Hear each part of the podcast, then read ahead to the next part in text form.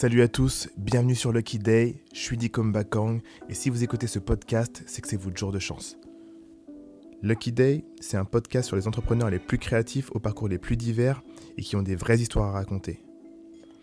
Le but de ce programme, c'est non seulement de vous inspirer avec les histoires de succès, de doutes, d'échecs et de coups de chance de ceux qui vous ressemblent, mais aussi de vous donner les outils pour que vous puissiez avancer dans vos projets. Merci à nos différents partenaires qui rendent ce podcast possible, JVC pour les casques audio, Canon pour les caméras, WeWork pour l'espace de coworking dans lequel on tourne cet épisode. Merci beaucoup. Bonne écoute. Dans cet épisode, on discute avec Daniel Coutinho et Philibert Chambre, les fondateurs de Business of Bouffe, un studio de stratégie et un podcast spécialisé dans la food.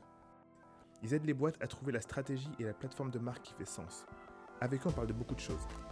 De la création de leur podcast Business of Bouffe pour pouvoir choper des clients qualifiés, on parle de branding gagnant chez les marques food, on parle de l'importance du crowdfunding pour faire le buzz et entrer en distribution, on parle de l'impact des startups innovantes qui font trembler les grands groupes industriels, et on parle du futur de la food.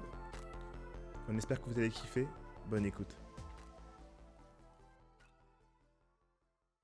Salut à tous et bienvenue dans un nouvel épisode de Lucky Day. Je suis avec Sylvain et aujourd'hui on accueille deux personnes très intéressantes, Daniel Coutinho et Philibert Chambre.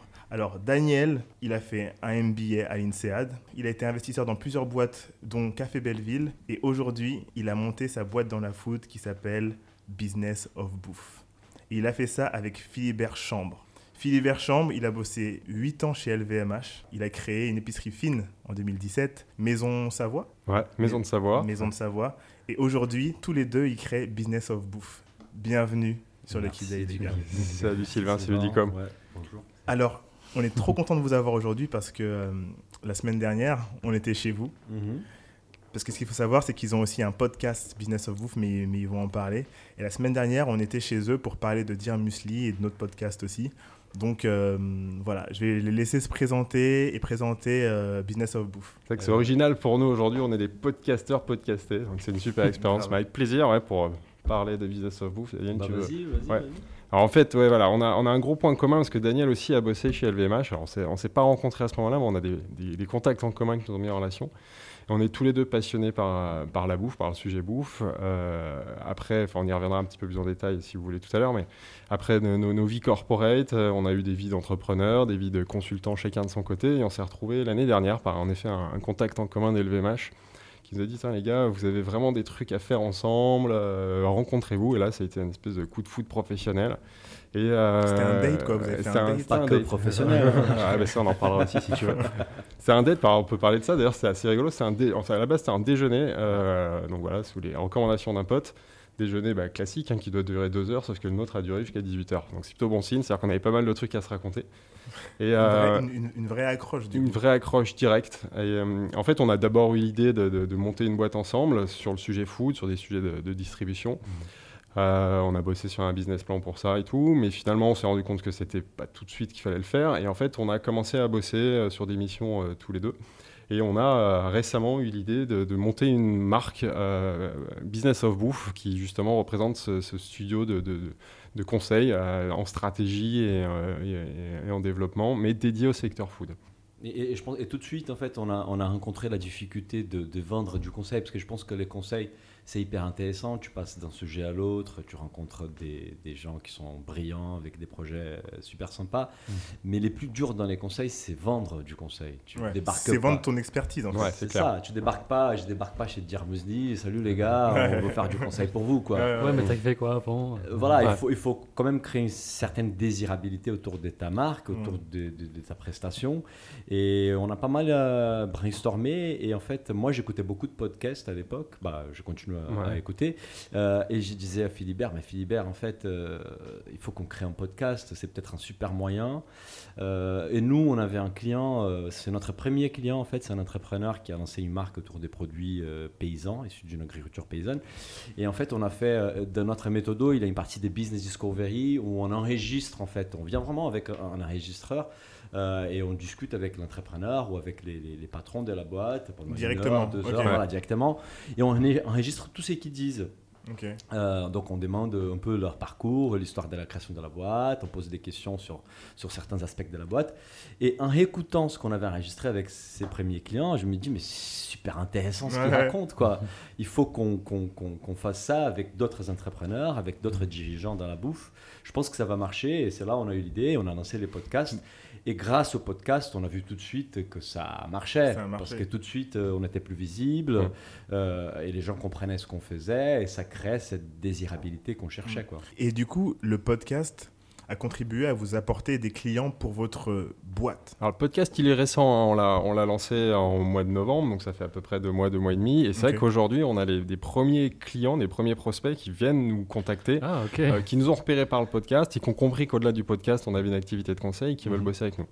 Et c'est vrai que ce qu'ils aiment, bah, c'est de découvrir euh, notre expertise. Ils voient qu'on est très impliqué dans le réseau foot, qu'on a une expertise et ça, Et y a ça- aussi ça commence à bien fonctionner. Quoi. Il y a les gens du- de notre réseau qui nous connaissaient d'avant, Ouais. mais qui nous ont vu pas mal passer sur LinkedIn, Ouais. machin, avec les podcasts. et Bah, ça chaque les a- sortie d'épisode, Bah, on clair. voit. voilà, ça fait du buzz. Et à un moment donné, ils se disent, mais non, en fait, ces gars-là, on pourrait bosser avec eux. Mais ils auraient peut-être pas pensé si on n'était pas aussi actifs avec les Mm. podcasts.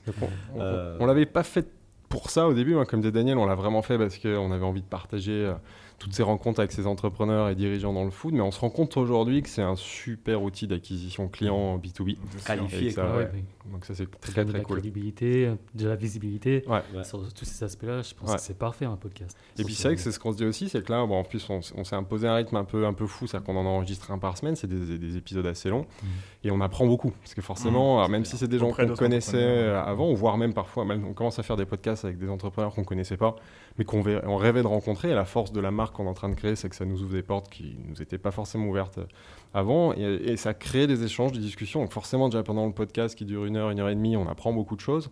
On a beaucoup de discussions aussi en préparation avant, on est en off, euh, donc on apprend, et c'est ce qu'on dit avec Daniel, là, on est en train de se payer un espèce de MBA bouffe, euh, Ouais, c'est ça. pour Ouais, vraiment clair. encore plus devenir des experts de ce secteur-là et de voir toutes les tendances, ce qui marche, ce qui marche pas. Enfin, comme vous le savez, Mm. On apprend aussi beaucoup des échecs des entrepreneurs, des réussites, donc c'est super cool. C'est- fou parce que ça nous force à plonger dans l'univers des marques euh, toutes les semaines en fait. Donc chaque semaine euh, avec vous c'était les muesli, les granola. Euh, là la semaine dernière on avait les fondateurs des marmitons donc on parle aussi Mm. des recettes. Avant on était avec l'ancien président des Biocop, la directrice générale des Réseauvrac. Chaque semaine c'est un sujet dans la bouffe. Euh, dans lesquels on se plonge à fond et on sort, putain, là on connaît un, un- un- un sujet qu'on connaissait pas aussi bien. Mm. Et c'est vrai que depuis euh, trois mois, je me sens encore Ouais, on- mieux équipé pour, pour accompagner ouais, mes clients. ouais, quoi. C'est clair. Mm. Bah, La restauration, la production, la distribution, euh, les organismes qui, qui- accréditent les produits, enfin c'est sans fin. Les journalistes, les critiques gastronomiques, enfin, il y a Et, beaucoup euh, de choses à faire. Quel est le point commun entre toutes les, les boîtes que vous avez rencontrées et qui ont y fait a. leur succès, s'il y en a pour toi? Euh, Moi, j- j'en vois un déjà. Euh, et c'est vrai que c'est un truc qu'on voit. D'ailleurs, justement, là, on a, on a tourné un dernier épisode. Enfin, le dernier épisode qu'on a tourné, c'est avec, euh, comme disait Daniel, avec le, le fondateur de Marmiton, qui est fan de notre podcast. Donc, il a écouté tous nos, tous nos, tous nos épisodes avant. Et il le disait lui-même, euh, le, le gros point commun qu'on retrouve chez tous les, les entrepreneurs ou dirigeants foot, c'est la passion. Mm. C'est vraiment la passion pour le secteur. Et. On le voit, de toute façon, l'entrepreneuriat, c'est un, c'est un- c'est un chemin qui est parfois très compliqué. Si on veut pas baisser les bras, il faut être passionné. Et C'est vrai que peut-être plus dans le secteur bouffe que dans d'autres, on va retrouver des mecs, qui, enfin des profils, euh, Oui. qui- enfin des femmes aussi, qui sont très très passionnés. Quoi. Et pourquoi, la, pourquoi la nourriture du coup? Pour- de- nous ou Ouais, pour- vous ouais. bah, c'est, c'est la question rituelle de notre podcast. on, pose tout- euh, on a posé à Dicom et à Bakang pourquoi la bouffe? Euh, je pense que c'est pas les mêmes, les mêmes histoires, mais dans mon cas perso, bah, j'ai toujours été passionné par la bouffe. Je suis brésilien et je suis, ma famille en fait, est d'origine portugaise, donc on mangeait beaucoup de la bouffe portugaise, la morue, machin. Mhm. du vin rouge portugais. Euh, et j'ai rencontré euh, ma femme qui faisait à l'époque euh, l'école Ferenczi, donc elle, était, elle, Ah oui, elle faisait cuisine. un cours des cuisines. C'était une reconversion dans la bouffe. Et c'est à ces moments-là où ça a accéléré pour moi. J'ai- J'aimais beaucoup les vins, je, je- je m'intéressais beaucoup, j'avais fait des formations, etc. Elle, elle était à fond dans la bouffe et je pense que pour moi, là, c'était une révélation. Et surtout, ce qui m'a un peu faire changer le- mon- ma carrière, en fait, c'est qu'elle, elle avait quitté, elle avait bossé 15 ans en agence de 10 ans en agence des coms, et elle avait tout arrêté pour se lancer dans la bouffe, pour faire un cours des cuisines et travailler en restauration. Euh, bon, c'était très compliqué parce qu'elle avait déjà un certain âge, etc. Mais quand j'ai vu sa passion, sa motivation de dire j'arrête tout, fuck, Mm. je vais y aller, je vais parce que ça c'est ma passion, ça m'a donné envie de faire pareil, quoi, de dire ok, il faut que j'aille bosser dans la bouffe, parce qu'avant j'ai bossé chez LVMH, c'était pas forcément dans la bouffe. Mais du coup, tu es parti de chez LVMH en, dis- en disant fuck, vas-y, je pars d'LVMH. Bah, je suis parti parce que j'étais dirigeant d'une boîte et du groupe. et Il se trouve qu'on a vendu cette boîte. C'est quoi la boîte? C'est Nowness, c'était un, Nowness, un- ouais. un média en ligne euh, très, très léché, très très, léché, Très qualitatif, Très ouais, ouais, qualitative, pointu, c'est les mots qu'on me sortait souvent. Euh, et il se trouve qu'au sein d'LVMH, ça, ça, il y avait peu d'intérêt Mm. euh, stratégique de garder ça dans les groupes. Et il y avait quand même pas mal de gens qui souhaitaient, euh, qui s'intéressaient à l'acheter. Il y avait notamment Vice qui voulait euh, acheter. Euh, mais finalement, la meilleure offre, elle est venue d'un groupe média qui s'appelle Modern Media. Donc on a vendu Nowness à Modern Media. Et pour moi, c'était vraiment une occasion parfaite de, parfaite. De voilà, de, jumper. de me barrer. J'avais pas vraiment d'idée à ces moments-là. Je voulais d'abord prendre un peu de temps pour moi Hmm, et ensuite me lancer dans la bouffe. C'est tout ce que je savais. Ok, c'est ce que tu voulais faire. Voilà. Et après, avec ma femme, on a monté une première boîte qui est une agence euh, de voyage autour de la bouffe Mhm. euh, qui s'appelle Gastronomos. Ah oui, Gastronomos, donc, c'est- on organise des, des tours pour des Américains, des Brésiliens en France autour de la gastronomie. Euh, et vite, j'ai commencé à investir dans des boîtes euh, food, à rencontrer des entrepreneurs. Euh, mais j'ai cherché encore un projet à moi à temps plein. Et c'est quand j'ai rencontré Philibert, on a décidé de monter Business Bouffe. Mais j'ai mis quand même euh, une bonne année et demie euh, à arriver là. Quoi. Donc, le cheminement, c'était un an et demi avant d'arriver au business Gastronomos. Non, un an et demi avant d'arriver à Business of Bouffe. Ok. Un an et demi, euh, voilà. Donc, De réflexion et de. Business of Bouffe, c'est vraiment du conseil du coup. Il n'y a pas de. Vous mettez pas la main à la pâte pour créer quelque chose euh, food, Alors, mais. Voilà, ça, c'est la question. Ouais, l'ambition qu'on a et que, en fait, Business of Bouffe, pour nous, les conseils, c'est une partie de notre, de notre business model. Un des, des envies que nous deux, on- on- on- en fait, on, on a, on a pensé à l'idée de, de- de monter une boîte de A à Z. Philibert, il l'a fait avec euh, Maison de Savoie, il va raconter après, mais on voulait pas démarrer quelque chose des zéro Mm. dans la bouffe, c'est compliqué, surtout pas dans les retail de bouffe. Ouais, J'avais vu les limites du modèle, donc j'ai expliqué à Ouais. Daniel qu'il fallait faire gaffe avant. Ouais, et j'étais chaud, mais il m'a dit non, calme-toi. et, et- et en fait, mon rêve, c'est que j'ai dit à Philibert les jours où on a déjeuné ensemble, c'est d'acheter une boîte. Je me suis dit, il y a- il y, a plein de belles endormies en France, des Mhm. boîtes dans la food, dans la bouffe, qui ont plein d'histoires, qui ont un savoir-faire, qui ont une tradition, mais qui ont peut-être pas pris les bons virages Ouais. avec les digitales, avec les mieux manger. Il y en a plein. Et Ouais, il y a il y a plein. beaucoup, beaucoup de choses à faire. ouais. Euh, et on s'est dit, mais moi je lui dis, mais putain, rachète une marque, quoi. Rachète reprendre- un, une boîte, producteur Ça. des foie gras, j'en sais rien, Ouais. un producteur des. Un marché. Bon, bref, il y a plein de petites boîtes. Sauf que racheter une boîte, euh, et j'ai pas mal discuté avec des gens qui l'ont fait, c'est un travail à temps plein. Ah Juste oui. la recherche de la boîte.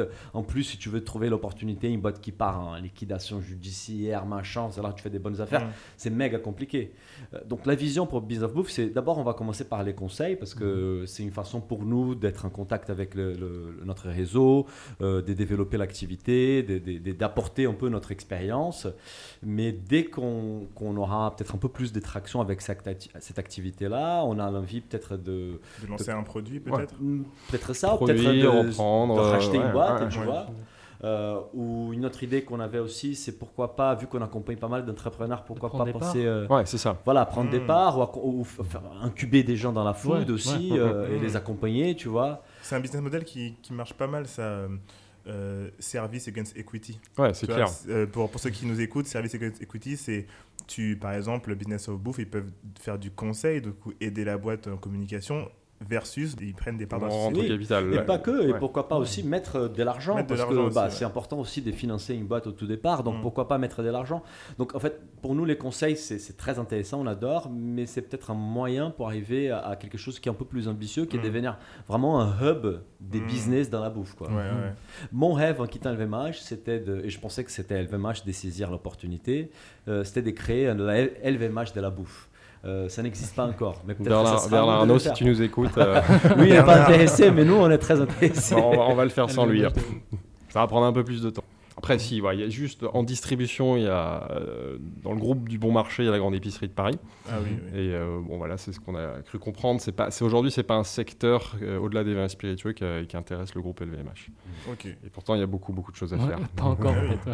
Mais Philibert, il a, il a bossé 8 ans dans la branche Ouais. vin et spiritueux d'LVMH. Moi, je viens, connaît je viens de la branche vin spiritueux, ouais, c'est ça. Ok. Et toi, du coup, qu'est-ce qui t'a fait euh, quitté. LVMH, tu as appris énormément sur Ouais. les vins spiritueux, sur en général aussi le business de l'agroalimentaire. Ouais, c'est clair. Moi, c'est une super école. euh, j'ai bossé 8 ans chez LVMH euh, dans différentes directions marketing dans la branche vin et spiritueux.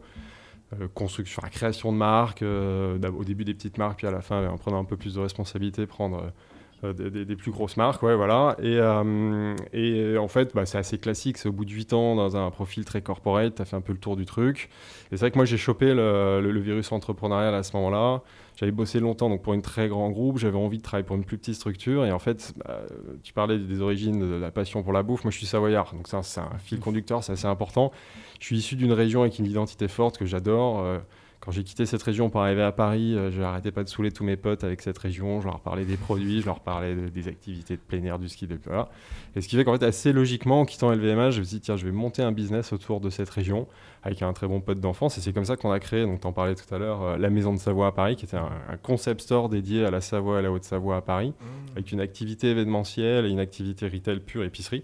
Et donc il y a 5 ans, à l'époque, très engagé sur le direct producteur, au moment où beaucoup de gens en parlaient, mais moins de gens le faisaient réellement. Ouais. Donc, ce qui fait que nous, la partie épicerie a cartonné. Justement, bah, on a, avec, sans avoir les moyens d'LVMH à, à l'époque, parce que je les avais plus en tant qu'entrepreneur, on a réussi à créer, une, comme vous, euh, un peu justement une communauté très engagée autour de la marque, enfin, des, des gens qui ont compris qu'on était des, des gens passionnés par notre territoire, par notre terroir, et qui ont adhéré à la marque. On a fait une campagne de crowdfunding qui a cartonné, ce qui fait qu'on a, du, on a eu Attends, du monde. Ouais, Attends, mais explique-nous ça du coup, parce que ouais, en ce moment, Ulule ouais, et tout ça, il y en a énormément qui se mettent dessus pour, euh, pour euh, avoir de l'argent. ouais. Et toi, euh, avec Maison Savoie, tu as fait du- un crowdfunding. Moi, j'ai fait un crowdfunding six mois avant l'ouverture. Je je l'ai pas fait pour, pour le financement, Mhm. parce qu'à côté de ça, j'ai fait une levée de fonds d'amorçage et tout. mais je l'ai surtout fait comme un alibi de communication pour commencer à prendre la parole, pour montrer ce qu'on avait à dire. Donc pour ça, mais on l'a fait en bricolant avec mon associé des petites vidéos où on nous voyait avec des producteurs en Savoie. On expliquait, voilà, on a besoin de financement pour, euh, finan- pour acheter, euh, pour faire une belle cave d'affinage, pour avoir des fromages de super qualité. Enfin, on se donnait du mal pour avoir Mhm. des très bons fromages en direct si on voulait que bah, dans notre boutique ils soient super bien conservés. Mhm. Et ça, ça a pris tout de suite euh, parce que euh, on, on a vu tout de suite la sincérité. C'est un point commun avec votre projet. hein. c'est que ça se voyait. C'était une marque qui était très incarnée. Enfin, c'était Ouais, mon associé et moi, donc François. D'ailleurs, je le salue parce que certainement il écoutera. Salut. François. François. Donc Savoyard aussi, exactement. Et on voyait ces vidéos qui cartonnaient avec les producteurs, avec des producteurs eux-mêmes qui témoignaient en disant tiens, ça c'est deux, deux garçons qui tiennent la route, euh, voilà. Donc ça a marché. La, la campagne de crowdfunding a très bien fonctionné. On avait un objectif. Euh, on devait, alors, on l'a fait sur KissKissBankBank. Euh, à, l'époque, euh, on était assez ambitieux. On nous avait dit ouais dans le foot, faites gaffe, pas plus de 10 000, euh, 10 000 euros. Donc on, a, on avait un objectif à 12 000 euros et on a fait 25 000 euros. Donc c'était en 2015. Ah ouais. En 2015, on a été dans le top 5 des, des plus grosses, des meilleures campagnes euh, sur Vous avez fait KissKiss. 25 000 euros 25 000 euros sur, au lieu de Pas 10. mal, hein. Parce qu'on a eu, bah voilà, sur, à l'époque c'était plus Facebook qu'Instagram. Mhm. Sur Facebook ça a cartonné. Euh, On a quelques personnalités qu'on parlait de nous, euh, de, de la presse. Donc ça a été une très belle campagne et ça a créé une belle communauté derrière la marque, très engagée. Avant l'ouverture de la boutique, donc c'est cool, c'est qu'en plus les contreparties c'était des préventes, ce qui fait que le jour où on est ouvert, bah, tout de suite on a du monde. Ah bah oui. Donc ça, c'est cool. Mhm. Et c'est vrai que ça m'a appris, bon, voilà, chez LVMH, j'ai beaucoup travaillé sur le sujet de marque, hein, comme je disais tout à l'heure, création de marque, développement de marque, repositionnement de marque, mais avec des moyens d'LVMH. Ouais. Tout de suite, tu Et bosses avec, multinationale. Voilà, avec, plein, avec des grands designers, euh, tu bosses à 50 sur un projet. Alors que là, c'était plus bricolé, mais euh, Ouais. j'ai appris avec pas beaucoup de budget à faire des choses euh, très très impactantes, et ça, c'est vrai que j'ai vraiment kiffé. Quoi. Ok. Première question sur Business of Bouffe directement. Qu'est-ce qu'une bonne marque et comment on crée une bonne marque si aujourd'hui je vais lancer une nouvelle boîte dans la food? Ouais. Imaginons qu'on n'a pas qu'on n'ait pas créé Musli avant. Ouais. On veut se lancer dans euh, une autre marque, on va dire le, le caviar ou n'importe quoi. Mhm. Qu'est-ce qu'il faut faire? C'est une question difficile en fait. Ouais, parce ça, que- ça- ça c'est dépend de beaucoup de choses. hein, Ouais, c'est très large et je pense qu'il n'y a pas une réponse exacte. Euh, nous, juste pour donner un exemple des boîtes qu'on a vu passer sur les podcasts, les 12 premiers épisodes, on a eu Dire Musli et par exemple Chocolat des Français. Mhm. Ce sont des marques qui sont avec une image très très forte, Mhm. euh, qui ont été construites de façons différentes. Vous, c'était très incarné.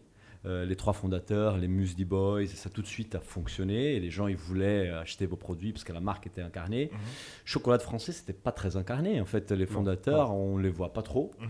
Euh, mais ce qui est très fort, c'est que tout de suite, il y avait ces côtés artistiques euh, sur Mhm. les packaging. Ils donnaient la parole, euh, la parole, une vitrine à des artistes français, pas que français d'ailleurs. Et ça a tout de suite fonctionné. Et là, on a deux cas des marques qui se sont construites autour du- du- d'une image des marques très très forte, Mhm. mais avec des parcours très différents et des, des choix stratégiques très différents. Et d'un autre côté, tu as par exemple Biocop. Biocop, tout le monde connaît, Ouais, c'est ouais. c'est supermarché bio, distributeur, euh, grande distribution euh, bio, Ouais. qui, autant que marque, euh, on va dire, si tu regardes l'image des marques, les logos, c'est pas incarné, c'est une coopérative, on va dire que c'est pas très sexy, ils sont peut-être pas très bons sur les réseaux sociaux. Ça devient sexy la coopérative. ça devient maintenant, sexy. ça devient Nous- coopérative, Nous, on, on est devenu, moi, suite euh, au podcast, je suis devenu fan euh, de Biocop, mais c'est une marque qui, est créée, qui a été créée autour des valeurs très très fortes, C'est ça. ouais. avec un engagement très très très fort. Mm. Et ça, ça construit une marque aussi. Mm. Ça peut-être met un peu plus de temps, mais ça se construit. Donc je pense que dans l'agroalimentaire aujourd'hui, euh, il n'y a pas de formule. Nous, quand on va voir un client, on n'a pas, euh, on n'a pas une réponse. Ouais. On commence d'abord par analyser euh, d'où il vient, Ouais, c'est ouais. quoi sa mission, c'est quoi sa vision, quels sont ses points forts, ses points faibles? Quels sont ses objectifs? Ses ça, ça dépend, objectifs, ouais, ou- Voilà. peut-être si on change la question, que- est-ce qu'il y a des tendances, est-ce qu'il y a des patterns? Que euh, les boîtes de food aujourd'hui font mal ou Mm. qu'est-ce qu'ils font pas assez? Bah, Daniel en parlait, vous, vous l'avez connu, c'est qu'aujourd'hui, le consommateur, euh, après des années où on lui a raconté n'importe quoi, l'âge d'or du marketing, on, voilà, on mettait une belle égérie, il croyait qu'il allait être plus joli, plus fort et tout. Ça, aujourd'hui, le, le- le consommateur, il a appris à se méfier. il- donc, il- aujourd'hui, la règle, c'est quand même la transparence, la sincérité, avoir des vraies valeurs, une vraie mission de marque. Euh, c'est plus facile aujourd'hui euh, sur des petites, petites marques comme euh, la vôtre au début, en effet, quand tu es une marque incarnée, parce que tu vas aller transposer les valeurs personnelles, tu vas montrer ce que tu fais. Pour une, pour une marque institutionnelle qui existe depuis très longtemps, ce virage-là, il est difficile. C'est reparler euh, avec, à, la première, à, la, à la première personne et tout. Mais après, voilà, c'est tu, Daniel prenait l'exemple de Biocop, qui est finalement aussi une marque très institutionnelle. Bah, aujourd'hui, il faut des faits, il faut des engagements, il faut, Ouais. il faut faire. Et évidemment dire ce que tu fais et pas seulement euh, raconter des choses que tu vas pas forcément faire, parce qu'aujourd'hui tout se vérifie. C'est bon quand je dis ça. Euh, exemple, ouais. exemple avec, euh, je sais plus quelle marque, ils ont dit, euh, vous avez qu'à venir voir. Et les mecs sont allés voir. Bah, je crois que c'est Fleury Michon. Fleury Michon. Fleury Michon. Fleury c'est- ouais, ouais. C'est clair qu'aujourd'hui, je pense que si tu n'as pas un, un engagement euh, important, tu passes un peu à côté de, de- de- de ce qui se passe aujourd'hui dans le monde. En fait, Mhm. on rentre dans une décennie où la prise de conscience par rapport aux soucis envi- environnementaux, elle est euh, au niveau max. Là, je pense que là, on va avoir beaucoup de changements euh, pour- par la suite. Même des engagements sociaux aussi. euh, Genre, il faut avoir une mission sociale au-delà de gagner de l'argent. On voit la, la- la- la- les, les- boîtes qui, qui, qui rejoignent, bah, qui deviennent bicorp en fait. Ouais. Donc, euh, vraiment avec un vrai engagement qui va au-delà de l'engagement capitalistique de gagner de l'argent. Mhm. Euh, Il y a d'autres missions qu'une boîte doit porter. Euh, et je pense que ça, ce sont des tendances qui ne sont pas que des tendances, c'est vraiment des changements des fonds. Bah, on, a, Euh, on a coutume de dire qu'aujourd'hui, dans la bouffe, il y a une vraie révolution alimentaire, Mm. que je pense qu'on en est même d'ailleurs qu'au début. C'est une prise de conscience de tous les sujets dont on vient de parler. Daniel, il y a aussi les sujets nutritionnels aujourd'hui. Enfin, Mhm. C'est-à-dire que les, les- les- enfin, les gens se rendent compte qu'on on les a fait pendant très longtemps bouffer de la merde. Il y a, il y a beaucoup de Et scientifiques hein, ouais. aujourd'hui qui, qui, enfin, vous le savez vous aussi, euh, qui montrent que manger trop de trucs, trop gras, tout Mhm. ça. Donc ça, ça change des comportements. Donc il faut éduquer les consommateurs. Il faut aussi que les marques proposent les bons produits. euh, Même ça, avec, avec Yuka, là, Ouais, voilà, et on voit aussi les voilà, avec les nouveaux outils de là. scanning, exactement, qui Mais sont en train de changer tout ça. Et du coup, les marques se mettent à créer des produits pour qu'ils aient un bon scoring sur Yuka. Moi, ce que j'ai dit à Philibert Ouais, l'autre jour, c'est que vrai. pour moi, Yuka, c'est le nouveau euh, Google pour la bouffe. Ouais. Ouais. En fait, si tu, tu disais toujours, bah, il faut faire du SEO, il faut être numéro un sur Google. Mais en fait, il faut être numéro un sur Sur Yuka. Clair. Parce qu'aujourd'hui, si tu es premium sur Yuka, euh, tu scannes, euh, je sais pas, moi j'ai fait les tests avec euh, mes enfants, ils aiment beaucoup des, des fromages à tartiner, Mhm. mais souvent c'est vraiment de la merde, tout ça. T'arrêtes, t'arrêtes. Et, donc là, tu scannes, je sais pas, on avait une marque qu'on achetait que moi je disais, ah bah ça c'est pas mal, ça, ça a l'air bon, ça a l'air machin, c'est mieux que, que, que C'est le Philadelphia. C'est le marketing. Ouais, et j'ai pris la photo et là Yuka me dit bah c'est pire que Philadelphia, je dis la vache. Mais par contre, il me, il me propose un truc. Il me dit bah écoute dans cette Et catégorie des produits pour les premiums. Il dit dans la catégorie des premiums Ah. fro- fromage à tartiner, il y a celui-là qui est pas mauvais. Et là, je Mhm. commençais à l'acheter. Donc pour moi, ça, ça vaut de l'or. quoi. Si tu es les numéros Ah, 1 mais dans ta catégorie sur Yuka, tu vas choper beaucoup des consommateurs grâce à Ah, ça. bah Donc oui. euh, c'est qui- ça revient à ce que disait Philibert. La transparence, elle est, euh, je pense, un critère euh, Il faut, voilà, absolu. avant tout, parce qu'on a aussi bossé avec des, des clients, ces questions se sont posées, c'est qu'avant tout, si tu veux performer, si tu veux que ta marque ressorte, il faut que le produit soit bon. Quoi. Enfin, ça, c'est le premier sujet. Et bon La par base. rapport à- à- aux nouveaux critères aujourd'hui des consommateurs. C'est en effet les sujets gustatifs, les sujets environnementaux, les sujets sanitaires. Même sur la filière, dans la- dans- dans la- dans- dans l'alimentation, ça devient de plus en plus important. Les gens sont prêts à payer des produits un peu plus chers s'ils savent que ça détruit pas de la valeur, ça détruit pas euh, la vie de, de, de- de- de paysans. euh, voilà. Donc Ouais. ça, c'est des Mhm. sujets importants. J'ai même envie de dire que le nouveau marketing, c'est faire des bons produits en fait. Euh, Parce que Oui, oui, oui. pendant longtemps, on faisait des produits, euh, voilà, on cherchait à, à augmenter la rentabilité, l'efficacité, la production, euh, et du coup, beaucoup des budgets qui allaient dans la com. Mais aujourd'hui, on voit plein de boîtes qui réduisent leur budget com pour mettre hum, plus des budgets sur les produits, pour avoir Ouais, des produits de meilleure qualité. Parce qu'ils savent qu'aujourd'hui, c'est ça qui fera les bouches à oreille, c'est ça qui va leur rapporter. On discutait avec euh, euh, les patrons des Deux Vaches, c'est une marque de yaourt qui Les appartient- Deux Vaches Les Deux Vaches Ouais, ouais. qui Groupe appartient Danone, au groupe Danone. Mm. Et lui, par exemple, il disait bah, on a enlevé 5% de notre budget com pour euh, mieux rémunérer euh, les producteurs des laits, que c'est un métier qui est très très dur. Et ces gars-là, ils prennent pas des vacances. Mm. Donc en fait, on, on leur a payé plus pour qu'ils puissent partir 8 jours pendant les fêtes. Pour qu'ils puissent se reposer pour euh, redémarrer l'année prochaine. Tu vois, Ah c'est des choses qui sont. Et Qui ça, sont... Et d'ailleurs, c'est vachement intéressant ça, parce que ça, c'est un vrai changement de paradigme dans un groupe comme Danone, dont la culture est de faire du marketing et de faire de la pub. Dire, tiens, on va réduire les budgets pub pour avoir un vrai engagement dans la filière. Et la très très bonne nouvelle, et nous, c'est ce qu'on a découvert dans ce podcast, c'est qu'aujourd'hui, la marque Lait de Vache, c'est la marque qui, qui- qui affiche les meilleurs résultats du groupe. Donc ça, c'est vachement positif. C'est-à-dire Mhm. qu'aujourd'hui, le consommateur, il, il va juger mieux un produit qui a un vrai engagement qu'un produit ouais. où on va matraquer un message qui peut paraître un peu suspect, ou enfin, après, pas forcément suspect, mais dont la sincérité est plus, euh, plus, remise- Mhm. plus facile à remettre en question. Quoi. Moi, je vous avoue un truc, les deux vaches, pendant longtemps, je croyais que c'était Michel Augustin. Ouais. Oui, mais c'est vrai, c'est vrai. je me c'est suis vrai. dit, On confond. Euh, Ouais, ouais, je ça a été lancé en même temps et c'est vrai qu'ils ont une tonalité euh, qui est assez proche. Mais d'ailleurs, on, en- on en parle pendant le podcast. euh, ouais, je- Ils ont été créés presque à la même époque. Ouais, ouais, donc ouais. je pense que c'était un peu le- Il y a une- l'air du temps à il y a l'époque. eu une co-inspiration euh, Ben Jerry-esque. euh, c'est un sujet qui est passionnant sur la marque et tout. Après, c'est peut-être un peu technique, mais c'est vrai qu'ils ont eu un parti pris dès le début d'avoir un côté très décontracté, qu'ils ont toujours un peu décalé et tout. Mais c'est vrai que parfois, il faut faire attention avec cette tonalité-là parce que ça masque le, le vrai engagement. Et Ouais. c'est vrai que euh, ce Mm. que tu dis, c'est ce que beaucoup d'autres consommateurs euh, pensent, c'est que finalement, si tu as un, côté trop décalé, bah, peut ça peut cacher cet engagement-là. Alors que Mm. quand tu creuses les deux vaches, on se rend compte qu'il y a un vrai engagement, que c'est super. Et c'est pour ça que ça commence à bien payer. Bah, D'ailleurs, c'est c'est des si- sujets qui si- sont pas faciles. C'est hein. peut-être Mm. si euh, on travaille pas avec les deux vaches, mais peut-être c'est des recommandations qu'on leur ferait. Ouais, c'est c'est peut-être de Bah oui, réduire un voir. peu ces côtés euh, un peu trop euh, Kiddish, euh, kiddish, ouais. décontractés et aller et parler un peu plus sérieusement. Ouais. quoi. Euh, même le mot marketing évolue beaucoup. C'est-à-dire qu'aujourd'hui, le marketing, il est, nous, du moins, on ne le pratique pas comme ça. C'est pas juste un traitement cosmétique sur une marque où on va changer un logo, euh, travailler un claim, une identité. C'est un- un- on va beaucoup plus en profondeur dans le produit. Et souvent, d'ailleurs, ça implique des modifications sur le produit pour que le produit soit en vraie adéquation avec une demande consommateur. Donc, on revient un peu aux origines du marketing tel qu'il Ouais. était pratiqué au tout début. C'est vraiment création de produits pour qu'ils soient en adéquation avec le marché, et pas uniquement euh, de la com et de la Mm. cosmétique. Et donc, vous, vous aidez à ça, justement. Ouais, nous on fait du. Alors c'est vrai qu'on est no- no- nos spécialités, c'est vraiment de la strat, enfin stratégie pour aller voilà, sur ces sujets-là, marketing, branding. On a un profil, on a des profils très entrepreneurs, donc on aime s'impliquer beaucoup euh, auprès de Mhm. nos clients sur les sujets et pas toucher uniquement en surface, euh, comme je viens de le dire, un sujet par exemple de communication. Moi, j'ai une question. Euh, Donc, du coup, si on est un jeune entrepreneur avec peu de moyens et on a envie de lancer quelque chose dans la nourriture et on a des valeurs, mais on, on trouve que le modèle n'est pas forcément rentable avec toutes ces valeurs-là. Mhm. Que- comment on fait aujourd'hui pour, pour faire un truc rentable et aussi, euh, bah, si on a des valeurs écolo, sustainable, Ouais. durables.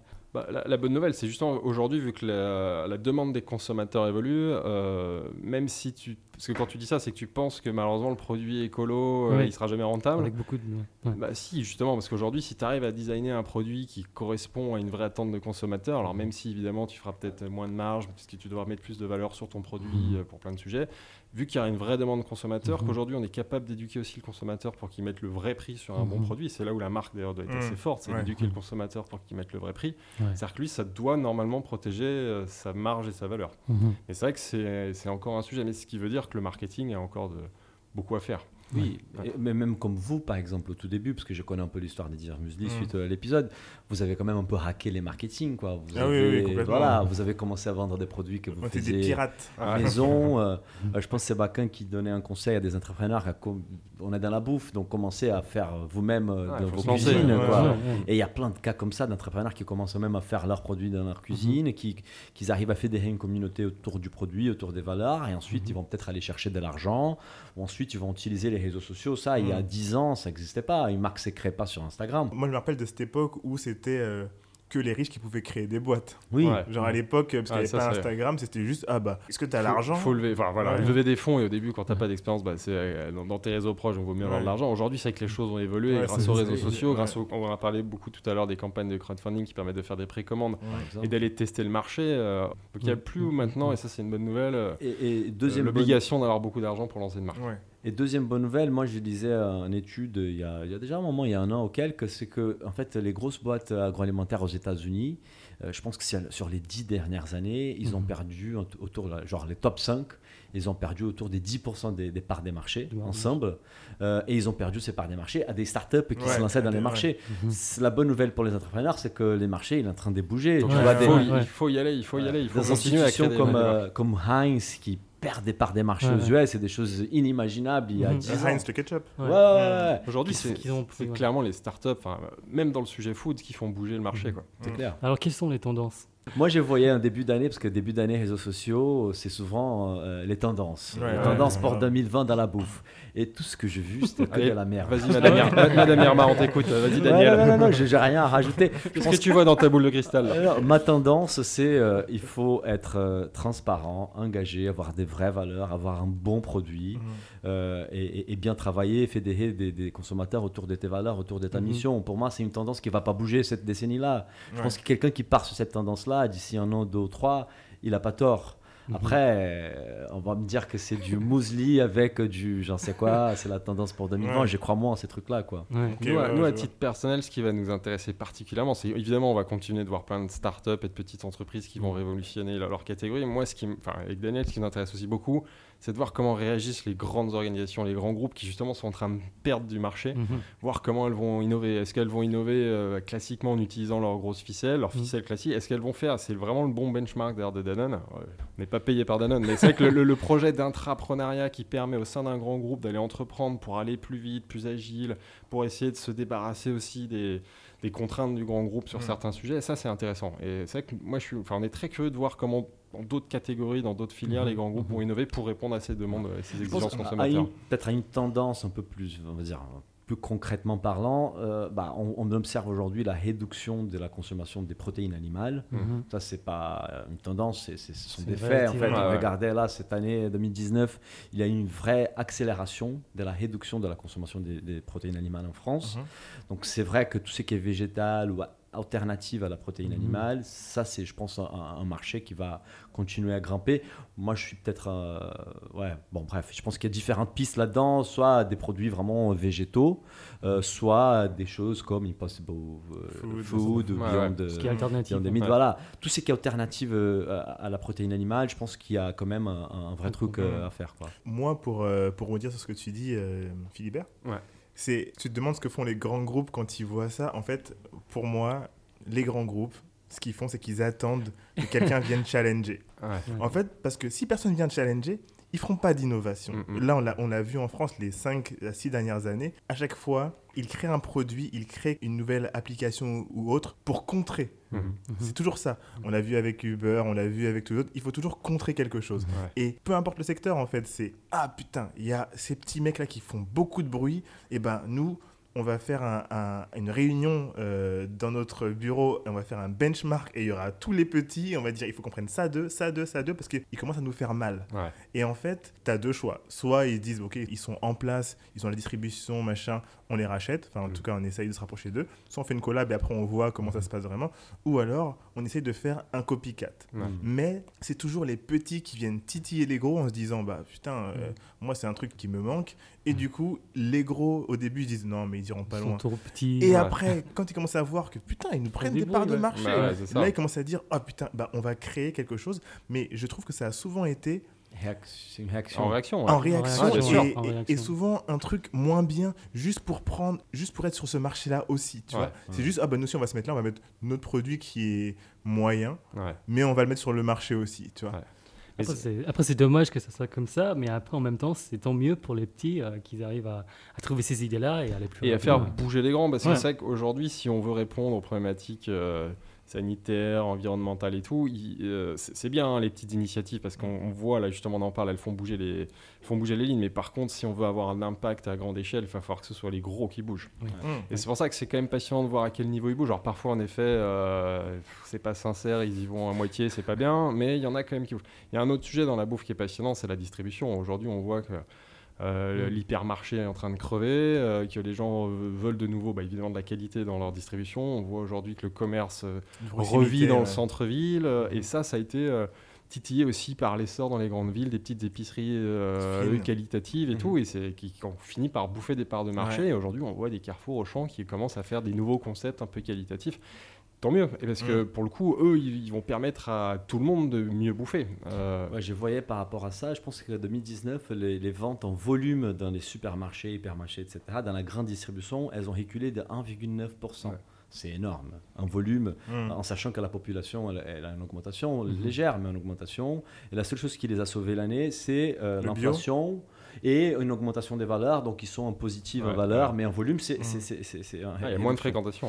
Mais c'est qu'on dit par rapport au grand groupe, je pense que c'est intéressant aussi de nos deux profils, c'est qu'on a fait nos armes dans des grands, groupes. Oui, on connaît bien la culture. On connaît bien la culture, donc euh, c'est pas une règle, mais c'est quand même la majorité des cas. C'est très, les changements sont difficiles pour plusieurs raisons. Ah, c'est un paquebot. Hein. Ouais, déjà parce que tu, ils sont assis sur une rentabilité qui est mmh. très confortable, euh, qui ils ont peur de. Pourquoi changer si Voilà, des perdre ce qu'ils ont déjà acquis.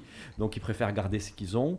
Deuxième chose qui est pas négligeable, c'est que souvent dans ces grands groupes-là, on a des petits stagiaires, des petits juniors qui veulent changer le monde et qui, qui ont les mêmes peut-être initiatives qu'un entrepreneur jeune dans la food. Sauf que les patrons, ils ont 60, 60 ans. Quoi. ils sont frustrés, les mecs. ouais, non, c'est juste que ils ont du... c'est pas qu'ils ont du mal. Je pense que nous, quand on aura 60 ans, je sais pas comment ça va se passer, mais, mais c'est un peu plus difficile pour eux d'accepter les changements. Mhm. C'est pas qu'ils y vont pas, mais ça prend plus de temps. Mhm. Sauf que plus de temps, ça peut passer 10 ans et tu vas pas réagir aussi vite. On discutait avec euh, une boîte qu'on connaît qui, leur business, c'est de vendre des ingrédients à la grande distribution, à la, à la, aux producteurs dans la bouffe, aux industriels la bouffe. Hmm. Et eux, ils développent des ingrédients qui sont quand même assez innovateurs, etc., pour remplacer certains ingrédients, ingrédients qu'ils utilisent aujourd'hui dans la recette. Et ils disent, ce sont des discussions de 2-3 ans. Parce que les ah. mecs, ils ont peur, ah, ils, ont, peur d'échanger la recette. Mais tu dis non, mais ça c'est mieux, c'est plus, c'est sain pour le consommateur, c'est mieux pour la santé, ça coûte moins cher. Mais ils ont juste peur, quoi. Donc c'est vrai que c'est difficile à changer ces choses-là. Ça prend du temps. Euh, je me souviens à l'époque d'LVMH, j'ai regardé un peu les tendances dans l'alcool. C'est hyper intéressant. Par exemple, la vodka. Euh, jusqu'à la, la, euh, jusqu'à la deuxième guerre, la vodka aux US, ça n'existait pas. On ne pouvait pas des vodka aux US, c'était le whisky. Euh, et avec au début de la guerre froide, euh, la vodka, ça se consommait pas trop. Mais au fur et à mesure, tu vois, prenait des parts des marchés, des parts des marchés, des parts des marchés. Et aujourd'hui, je pense que la vodka est plus consommée aux US que le whisky. Et c'est un produit qui à la base était attaché aux Russes en mhm. fait, donc c'était vraiment pas bien vu aux US. Mais ça a pris 30 ans. C'est la propagande. Ouais, mais, mais ça a pris du temps, ça a pris 30 ans. Ce sont des tendances qui prennent du mhm. temps. Si tu regardes la, les jeans, les jeans depuis 10 ans, ça, ça commence à prendre des parts des marchés. Euh, mais c'est pas tout de suite. Ça, au fur et à mesure, c'est dans un pays, c'est dans mhm. un deuxième pays. Je pense que la bouffe, c'est très attaché à des habitudes culturelles en fait, à notre culture. La bouffe, c'est la culture, c'est très très proche. Donc c'est pour ça que ces changements, je pense, sont encore plus lents aussi. Mmh. Où est-ce que vous regardez un peu, euh, on parlait de tendance, où est-ce que vous euh, sourcez un peu vos inspirations? Parce que pour aider du coup euh, les boîtes que vous aidez, vous devez être vraiment attentif au marché, mais mmh. même au marché mondial, j'imagine, pour pouvoir aider. Ah, tu veux dire géographiquement ou en termes de support Géographiquement, quel pays vous regardez pour, pour les tendances, pour pouvoir aider les US, c'est un marché qui explose en fait sur tout ce qui est innovation. Là, on parlait d'alternative à la protéine animale. Euh, c'est vrai que quand on regarde ce qui se passe aux US par rapport à ça, ils sont en avance. Parce que, de toute façon, c'est un marché qui est plus innovant euh, en général. Donc, mmh. euh, ils testent plus des choses. Donc, bah, tout ce qui est marque américaine, on suit pas mal. Je trouve que la France, c'est intéressant parce que les consommateurs en France, je pense qu'en moyenne, par rapport aux Américains, ils ont quand même une sophistication, d'exigence. On est habitué un peu à la bonne bouffe. Donc, je pense que les marchés français, il est très intéressant aussi. Mmh. Euh, et, après, en termes des supports, euh, bah, bah, un peu partout. Quoi. Tu vois, les réseaux sociaux, euh, c'est vrai que c'est une énorme source d'inspiration, mm. soit Instagram, soit LinkedIn. LinkedIn, aujourd'hui, pour moi, c'est une vraie mm. source d'infos. nos podcasts. La presse aussi, spécialisé, mais ouais. j'allais j'allais dire nos podcasts. Et c'est là où on Ouais. revient à notre sujet du début. C'est que nous, le fait de discuter aujourd'hui euh, assez régulièrement avec tous ces entrepreneurs qui nous parlent de leur marché différent, ça nous nourrit et ça nous nourrit souvent même pour d'autres missions, pour d'autres. Ça nous Ah, fait- permet d'être très connectés au marché. quoi. gratuit. Donc le, podcast, c'est vraiment canon pour ça aussi. ouais. Ça crée un cercle vertueux Ouais. parce que plus tu discutes avec les gens, plus tu comprends les choses, plus tu es pontu. Mhm. Plus tu es plus les gens vont venir vers toi pour que tu les aides. Et donc ça crée vraiment un cercle vertueux qui est assez intéressant. On passe pas mal de temps à, à préparer les podcasts pour avoir des questions un peu intelligentes, on va dire. Et c'est vrai que bah, chaque fois, on va s'intéresser à un marché, on va, do- on va se documenter, on va lire beaucoup d'articles, on va lire des interviews de nos Mhm. invités précédents.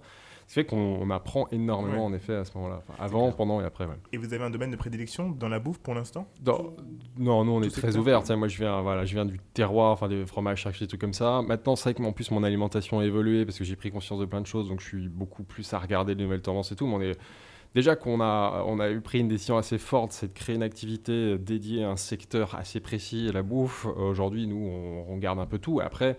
Euh, Daniel est passionné par, par les vins nature, donc euh, il a une affinité par, sur les vins. Moi, j'ai bossé 8 ans dans les vins spiritueux, donc le sujet vin et spiritueux est un Mm. sujet qu'on connaît bien. Mais après, au-delà de ça, c'est vrai qu'aujourd'hui, on, on s'intéresse beaucoup à, à l'évolution et à nouvelles tendances food. Donc forcément, on est beaucoup dans les sujets d'alimentation engagée, bio, responsable et compagnie. Mais après, on a eu des discussions, même plus que des discussions avec des industriels. Mais ce qui est intéressant, c'est que justement, on veut les aider à aller vers ces sujets-là. Et, et Donc quand on tu est es on est très ouvert quand Et même. quand tu es passionné par la bouffe, en fait, tout est passionnant parce que tu t'intéresses à tout. On est hyper curieux.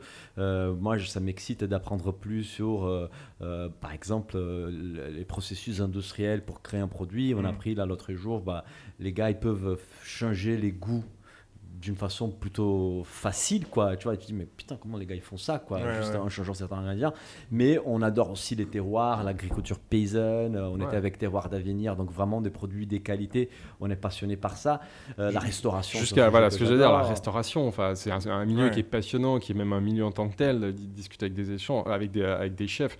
On a fait un super podcast avec Emmanuel Rubin, qui est un des critiques gastronomiques les plus pointus à Paris, qui connaît tous les chefs, avec lequel d'ailleurs on a eu euh, Emmanuel, enfin, Emmanuel si vous Rubin. écoute. Voilà, Emmanuel. Salut. Et c'est un mec, on a, on a eu la chance bon, de le connaître. euh, voilà. moi, je l'ai connu justement dans mon projet Maison de Savoie parce qu'il avait bien kiffé le projet et tout. Et puis, on a gardé le contact. Et Aujourd'hui, on a des échanges qui sont très enrichissants justement sur ces nouvelles tendances de la restauration. Parce qu'évidemment, les chefs aussi sont très conscients de tout ça. Donc, c'est très, c'est vraiment global et passionnant. ouais. Ouais. Alors, quelles sont les tendances euh, Est-ce que c'est euh, des fermes verticales quoi.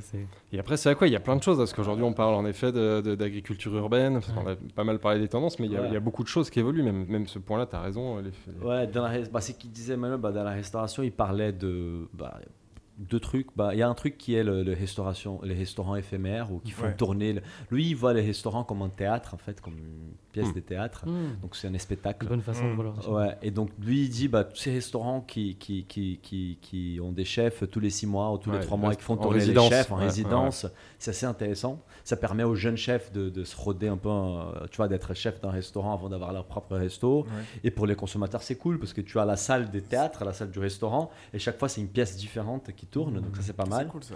Euh, et il y a aussi une tendance de, de, de la terre à l'assiette, quoi. Les, les restaurants Ouais, qui se grave. mettent à produire eux-mêmes. euh, Mhm. bah, même à Alain Passard qui a deux trois jardins euh, potagers un peu euh, en France où Ouais, il, il va cultive produire ses propres il produits. ses ouais. propres Oui, il apporte les produits. carottes sur, euh, Voilà. sur l'assiette avec encore la terre dessus. Ah, Au limite, mais euh, euh, aux États-Unis, il y a un chef qui est connu qui est passé sur Chef Stable. Je me souviens pas du nom, c'est Daniel, quelque, Daniel quelque, quelque chose, qui a aussi genre une ferme attachée à son resto. Les gars du Mhm. Noma aussi, qui va pousser Ouais. des trucs Mhm. euh, sur les toits. Je pense que ça, ce sont des tendances. Finalement, la bouffe, c'est les produits Ouais. à la base. Mhm. La cuisine française, elle, a été construite sur la technique, euh, sur la- la- les savoir-faire des chefs. La cuisine italienne, c'est peut-être plus rustique, plus vraiment la qualité des produits, mais je pense que là, on revient sur les basiques, qu'est la qualité des produits. Mm. Et si on peut sublimer ces produits avec une bonne technique, tant mieux. Mais il faut qu'à la base, les produits soient bons. Je pense que ça, c'est c'est plus qu'une tendance. C'est Mm. une évolution. Quoi. C'est quoi aujourd'hui vos plus gros challenges, vous, en tant que créateur d'une d'une agence, d'un studio Ouais. Mhm. Donc ça veut dire, euh, là on va parler un peu plus business et plus euh, pour ceux qui se sont lancés aussi dans des business de services comme ça. Mhm. Vous avez euh, la chance de pas devoir payer de produits physiques Ouais. en amont. Donc vous, c'est directement. Peu de euh, coûts fixes. C'est Ouais. un choix. hein. Oui, C'est typiquement euh, le gros sujet qu'on a évoqué avec Daniel quand on s'est rencontrés, qu'on voulait monter un business. Moi, j'ai été traumatisé dans mon expérience retail, même si elle s'est bien finie et tout, euh, Ouais. par les coûts fixes. Donc, c'est pour ça que j'ai dit avec Daniel, on va lancer une activité, mais avec le moins de coûts fixes possible. C'est pour ça que voilà, vendre de la prestation intellectuelle, du conseil, et s'impliquer dans des projets. euh, donc nous, on est nos gros challenges, c'est des challenges classiques de prospection, Ouais, euh, challenge acquisition. Et c'est intéressant parce que ouais. c'est finalement le podcast qui y répond. Puis après, c'est vrai qu'il faut de la persévérance parce que bon, après, c'est une activité qui est récente. hein, ça date de, de l'été dernier. On a commencé cette activité-là. Donc forcément, il y a une phase au début de prospection. On Bien rencontre sûr. beaucoup de gens. Même si très vite, on a eu des gens qui ont eu de l'intérêt parce qu'on a proposé des beaux sujets, parce qu'on arrive au bon moment, parce que les gens saluaient l'expérience, l'approche et tout. De là à ce que ça se confirme et qu'on en vive, euh, c'est- Il faut un peu de temps. faut un peu de C'est un temps et ça commence à payer maintenant. Mm. Et c'est vrai que bah voilà, c'est du conseil, hein, c'est pas un CDI. Donc aujourd'hui, on remplit un carnet de commandes. Donc là, on a la chance aujourd'hui d'avoir des petits clients et puis même on commence à avoir des gros clients. Mais on ne sait pas encore, euh, Mm. on a une visibilité à 3-4 mois. Quoi. Donc Mm. euh, nous, le, le gros challenge, c'est ça, c'est d'avoir un peu plus de, visi- de visibilité. Mais ce qui est bien, c'est que bah, on le voit aussi, le bouche-oreille, euh, il y a beaucoup de choses Mm. à aide. Le podcast, évidemment, on a beaucoup parlé ici, mais c'est un super moyen. Et Et ça- Lucky Day va nous ramener plein Lucky Day maintenant, et en plus Lucky voilà, Day, ça va exploser quoi. Encore une fois, notre audience, c'est des gens qui euh, écoutent euh, les podcasts, pas forcément depuis très longtemps, et surtout qui veulent se lancer dans des business Mhm, qui n'ont pas forcément beaucoup de réseau. mhm. Là, ma question, c'est est-ce que le réseau a joué dans votre acquisition Ouais, euh, ouais, bah, c'est clé, comme ouais. partout. ouais. Moi, moi, dans ma vie, alors, dans ma vie de salarié, un peu moins, mais j'avais déjà cette culture du réseau. J'adorais Mm. entretenir un réseau, mais dans ma vie d'entrepreneur, ça a tout changé. Mm. Enfin, comme tous les entrepreneurs, j'ai j'ai eu la chance de lever de l'argent dès l'amorçage de mon projet par du réseau. J'ai fait vivre mon projet par du réseau. Même, euh, j'ai créé un réseau à ce moment-là que j'entretiens. Il y a beaucoup de gens, et d'ailleurs, c'est un fil conducteur dans nos premiers podcasts que j'ai rencontré au moment de la Maison de Savoie. Euh, donc aujourd'hui, le podcast, on l'a lancé aussi beaucoup. Enfin, les premiers clients, grâce au réseau de ma vie d'entrepreneur, Mm. aussi le réseau d'elle. Donc le réseau, c'est vital. Et C'est même clé, du coup. aujourd'hui, dans nos prospections, c'est beaucoup par réseau, recommandations. Enfin, Mm. ça, c'est clair que c'est un vrai sujet. Mm. Moi, historiquement, j'étais pas très réseau en fait. Ça, je- m'embêtait un peu de. En fait, moi, c'est que j'aime pas, c'est avoir des relations avec les gens qui sont pas sincères. Mm. Et donc, je faisais pas du réseau pour faire du réseau. Ouais. Euh, je fais l'INSEAD, j'ai pas plus, j'ai pas énormément des potes. va, vous euh, profitez du réseau de l'INSEAD? Non, mais tout le monde dit tu fais l'INSEAD pour les réseaux. Moi, les réseaux, je, Ouais. je passais un peu à côté. J'ai fait des, des bons amis, et c'est ça.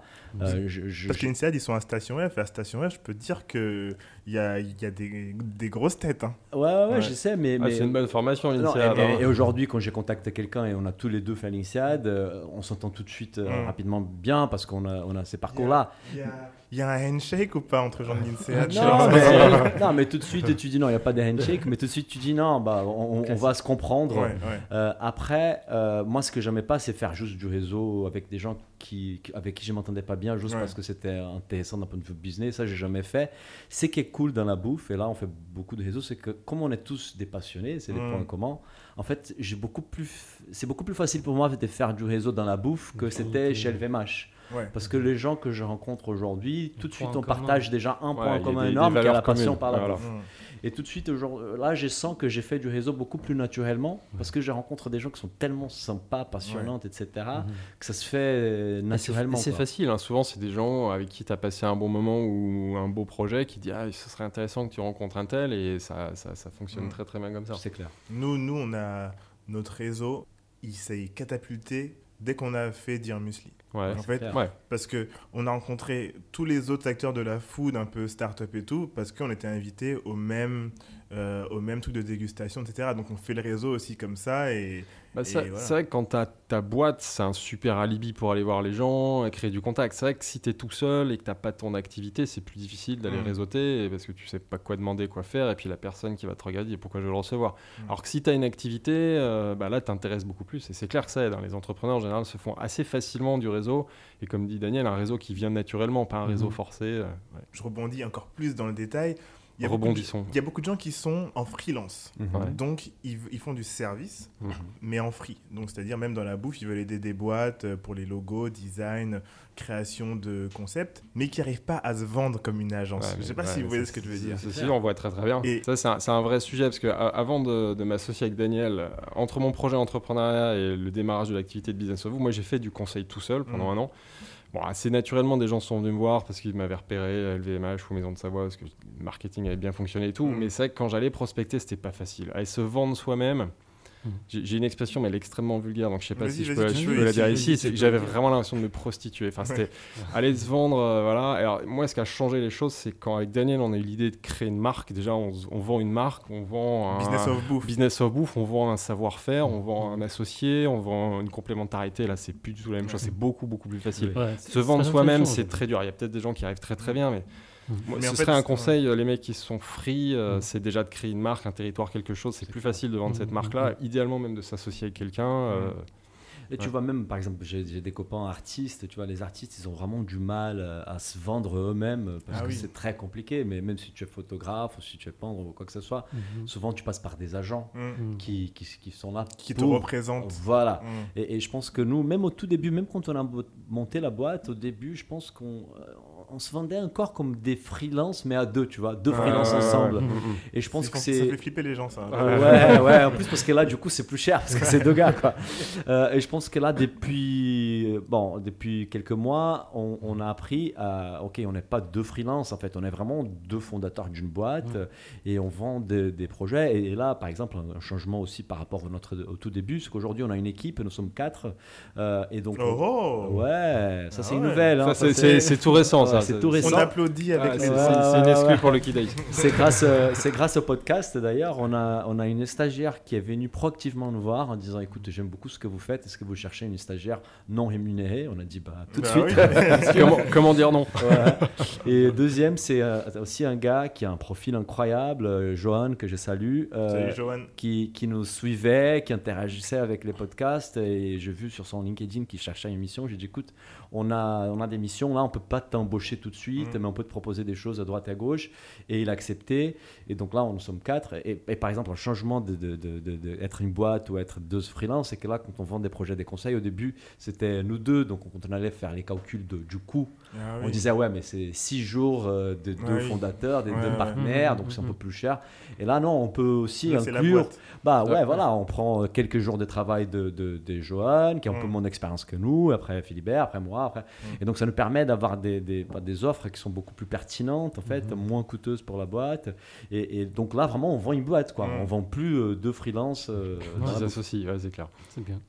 Les compétences qu'il faut quand tu fais euh, une boîte comme vous le faites, Ouais, prestation. euh, euh, une prestation, ouais. est-ce que, est que vous allez jusqu'au bout du conseil à l'exécution Ouais, ouais. Donc, du coup, les talents qu'il qui vous faut, c'est quoi Des graphistes aussi? Ça dépend vraiment des projets, mais nous, un point important, c'est que par nos parcours précédents, soit en salarié, soit en entrepreneur, soit toujours, tu parlais Mhm. du réseau tout à l'heure, on, on s'entoure de, Ouais, plein de gens. Et on, on va en fonction du projet aller chercher des compétences. En effet, bah, si c'est de la création visuelle, des graphistes, des DA, euh, euh, sur la création de vidéos, sur plein de Mhm. choses, et même d'autres, mais parfois des rédacteurs. On a bossé avec différents profils. Donc ça, c'est un, sujet qu'on entretient beaucoup. Après, ça marche aussi beaucoup par bouche-oreille. Mhm. Mais il faut savoir bien s'entourer, ça c'est important Mm. pour produire. Parce que nous, on a une expertise plus en effet strat, recommandations et tout. Après, sur des sujets, on peut produire.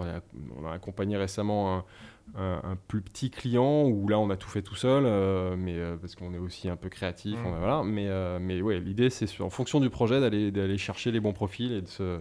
Et ça, c'est la force d'une petite structure parce que, par exemple, si tu vas voir euh, une agence, une grosse agence avec 50 salariés et, et tu as une marque dans l'agroalimentaire, bah, tout de suite, tu vas, il y aura des- une dimension du projet qui va passer par les graphismes et tu Mhm. vas travailler avec les graphistes de l'agence Ouais, qui ouais. peut être hyper talentueux, mais qui peut avoir certaines affinités, euh, une patte qui peut-être colle, colle pas très bien avec ton positionnement. Je pense que notre force, et ça c'est quelque chose que j'ai appris chez Naones. En fait, chez Naones, on, donc on vendait la création des vidéos aux marques, Ouais. et donc on recevait des pitchs, et en fait on allait voir deux trois réalisateurs, chaque réalisateur bossait sur un scénario Mhm. euh, et on pitchait les trois scénarios aux marques et la marque choisissait les scénarios et nous on, faisait des recommandations, les scénarios qui collaient le mieux avec euh, la campagne qu'ils avaient en place. Mhm. Donc nous c'est un peu pareil, c'est qu'en fonction du client, on va, on va aller chercher un graphiste qui a une patte, qui a une Qui affinité, correspond. qui correspond à la marque et on va pas imposer notre graphiste qui est salarié. ouais, ouais, Voilà, sûr, on va ouais. imposer moi et Philibert parce que boîte. C'est mieux, ouais. Mais, euh, mais par exemple, un graphiste, on va pas l'imposer. Et, et ça, c'est pour tous les talents qui va autour, qu'on- toutes les compétences qu'on va chercher autour de nous. On va chercher en fonction du projet. Et on va Mm. pas imposer quelqu'un qu'on a en interne. Je pense que ça, c'est une vraie force Ouais. dans les studios par rapport à une agence. Quoi. J'ai une autre question euh, pour rebondir encore sur ça. C'est ceux qui veulent lancer leur marque, ceux qui viennent de lancer leur marque ou qui veulent le faire, euh, qui sont en pleine réflexion. Qu'est-ce que vous les- leur conseillez de faire en fait quand ils vont voir une agence C'est un sujet qui résonne, c'est pour ça que je vois Daniel qui sourit à une actualité, mais on va pas en parler. Euh, non, c'est clair que, après, ça, ça, c'est nos expériences corporate, parce qu'on a été, nous, de l'autre côté, euh, chez, chez des annonceurs. Quand tu vas voir un prestataire, euh, moi, ma grande recommandation, mais ça, c'est parce que j'étais formaté par ces grands groupes, et quand je dis que j'étais formaté, il y a quand même des trucs à garder. Il y a des trucs que Mm. j'ai jetés depuis, mais ça, je le garde. C'est d'avoir un brief à peu près clair. Alors, pas obligé d'avoir un brief super chiadé de 50 slides et tout, mais c'est Mhm. d'avoir un peu une idée claire de ce que tu veux euh, ou ce que tu veux pas, et même si évidemment tu laisses de la- de, de- de l'ouverture et tout, mais c'est d'un minimum cadré. Nous, aujourd'hui, on voit beaucoup de gens qui viennent nous voir euh, où bah, en fait on comprend qu'ils savent pas trop ce qu'ils veulent et tout, et c'est vrai que c'est difficile de les aider, et surtout, c'est où tu prends le risque de, de créer la déception. Mm. Et du coup, ça veut dire que c'est à nous de, de faire ce travail de formalisation, de bien cadrer le truc et tout. Mais euh, donc c'est vrai que le gros conseil avant d'aller voir un- une prestation extérieure pour de la production du conseil et tout, c'est Mm. un peu d'avoir une idée claire du besoin. Ouais. Et Même si ça peut idée- rester ouvert. hein, Ouais. euh, Bah, c'est une voie d'opportunité. Bah, si vous avez de nombreuses personnes comme ça, peut-être créer une petite. euh, Formation brief. Non, bien sûr, c'est Bah, clair. ouais, c'est clair. excellente idée parce que C'est c'est- ouais, c'est une très fait, très bonne parmi idée ça. Tous nos clients, on n'a jamais, pour l'instant, on est, ça fait quelques mois qu'on qu'on a cette activité-là, on n'a jamais eu un brief. Jamais. Ah ouais, donc, Non, donc un les mecs brief, qui viennent. ouais, un document, genre un one-pager, tu vois. Ouais, un PowerPoint. un. PowerPoint. On n'a jamais eu un brief. Ouais, moi, je Euh, me bats à chaque fois pour ouais. qu'on ait un minimum un mail qui cadre deux trois trucs et tout, euh, parce que sinon, voilà, ça part. Un de nos clients, C'est pas bon signe. quoi. il y a un de nos clients qui est, qui est un gars que j'aime beaucoup, Benoît, que je salue aussi. Salut Benoît. Euh, voilà. Benoît, il arrive avec son PowerPoint, genre 240 slides. Ouais, alors quoi. parfois c'est l'inverse. Il est prêt, lui. Ouais, là on dit mais putain, c'est une il journée sympa, à, à cool. gérer ta- ton, ton, ton deck. On va en savoir les marges. Ouais. Donc c'est, moi je pense, j'ai rejoint tout à fait ce que tu as dit, c'est que un brief quoi, mais, mais un brief à la main quoi. Ouais, pas, forcément un truc super chiadé, idées, chiant, quoi. mais ouais, voilà. Parce que nous on pose des trucs. temps. Ouais. à- en fait, ça fait partie du boulot. Mm. Du coup, d'encadrer, de voilà, de comprendre, de discuter, on peut faire ça. Sauf que ça veut dire qu'on va passer un jour, deux jours à créer les briefs avec les clients, et ça veut dire qu'on doit facturer ces temps-là parce que c'est Ouais. du temps passé. Euh, donc, je pense que les gens, ils- ça c'est peut-être que c'est une excellente idée qu'on organise des formations. Ouais, c'est ça. Faites, faites, Ah, ça, c'est apprendre à faire ton brief, quoi. Ouais. C'est c'est une bonne idée. Ça, franchement, Ouais. euh, Bah, ça, que, pour le coup, il y a un- je pense qu'il y a un besoin. Du coup, la perte de temps, elle peut être euh, énorme. Alors Et que pour l'entrepreneur ou pour la boîte. Pour, pour les deux parties, ouais, Ouais. c'est clair. Mm. Mm. Ok, trop cool. Alors, ma toute dernière question, Ouais. c'est où est-ce qu'on peut vous retrouver? On a besoin de savoir tous vos outlets. Ouais. Nos outlets, euh, on, bah, on peut se retrouver déjà sur les réseaux sociaux, LinkedIn, machin. On est très actifs sur LinkedIn aujourd'hui, c'est notre Ouais, notre principal- premier réseau, c'est euh, ouais, LinkedIn, LinkedIn. Business of Bouffe. C'est là où on publie Ouais. le plus de choses. Bon, déjà, on publie tous les épisodes et Instagram, progressivement euh, de plus en plus de l'actualité. On n'est pas aussi sexy que vous sur Instagram. Ouais. Il faut qu'on change des choses. On n'a pas, on, on discutait. Là, on là, manquait, on de temps, mais on va s'organiser. Bah, avec temps, une ouais. stagiaire. Ouais, bah voilà, exactement. C'est ça, il nous manquait des ressources pour pouvoir travailler plus Instagram. Ouais, sinon, on est souvent euh, euh, chez Hoxton. euh, Ok, vous travaillez du Houston euh, Souvent, pas, pas tout le temps, mais ça arrive souvent qu'on fasse des réunions là-bas et qu'on travaille là-bas. Euh, c'est cool. On va souvent déjeuner chez Mur. Ouais, dans le quartier Montorgueil, ouais. C'est un très bon resto rue Montorgueil, à côté de la rue Montorgueil. 100%, c'est pas 100% végétal, mais c'est c'est très végétal. Ouais, c'est bien équilibré, sain, bien sourcé, bon rapport qualité-prix. Alors, le seul problème, bon. c'est qu'ils sont victimes de leur succès, donc faut, faut bientôt va falloir aller déjeuner à 11h30 si on veut pas avoir 3 heures de queue. Euh, quoi d'autre On peut nous retrouver? Un peu partout dans Paris, quoi. Ouais. Euh, mais on est entre euh, Philibert, il habite euh, euh, centre de Paris, vers euh, Dans le quartier Montorgueil. quartier ouais. Montorgueil. Moi, je suis plus but de Chaumont, donc on est un peu entre euh, ces deux quartiers-là, quoi. C'est un peu Ok. notre Paris. Ok, et vous avez aussi votre site internet? Oui. Ouais. Business of Bouffe. Bien Point sûr, com, point exactement, et ouais. notre podcast qui peut, on peut aller sur les sites, on peut l'écouter à partir de n'importe quelle appli, euh, Spotify, iTunes, euh, Castbox, Apple, euh, ouais. Apple, Mm. voilà.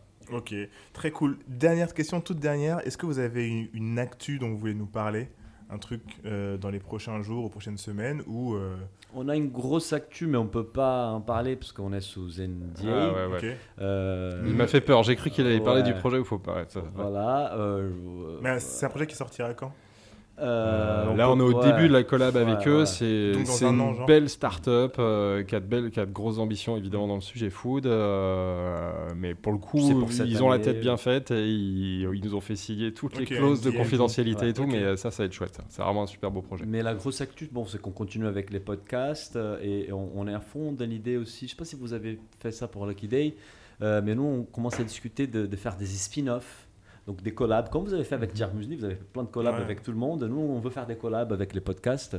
Et donc là, on a deux discussions en cours pour faire des spin-offs, donc des épisodes plus courts, en format Mhm. différent, mais qu'on va diffuser dans la même chaîne Mhm. avec une autre euh, fréquence. Donc nous, on Ouais. sort nos épisodes les dimanches, donc peut-être les mercredis, il y aura les, spin-offs. Ouais, oui. Et, et nous, on croit beaucoup à ça, déjà pour la visibilité, pour Mhm. les brandings, pour s'associer à des gens qu'on aime, euh, avec qui on s'entend bien, et aussi pour avoir une source de revenus euh, podcast. Parce que pour l'instant, les podcasts, euh, on se paye pas avec les podcasts, mais pourquoi pas demain avoir euh, des sources de revenus Ouais, aussi. commencer attachées à le podcast, monétiser pour voilà, compenser le temps qu'on y consacre parce que c'est quand même beaucoup de boulot, vous le savez, c'est Ouais, beaucoup ouais. de boulot de préparer, de monter, tout ça et diffuser un podcast. C'est clair. Ok, trop cool. Bah, merci d'être venu. Merci Merci, à vous. merci à vous deux, C'était même à vous trois. Ouais, c'était Daniel et Philibert. On avait une petite audience aujourd'hui avec nous. On avait, on avait trois personnes qui étaient là pour euh, vous aussi euh, voir comment les podcasts euh, se passent. Merci à vous. Merci. À merci plus, à les vous. gars. Ciao. ciao. Ciao, ciao. Merci.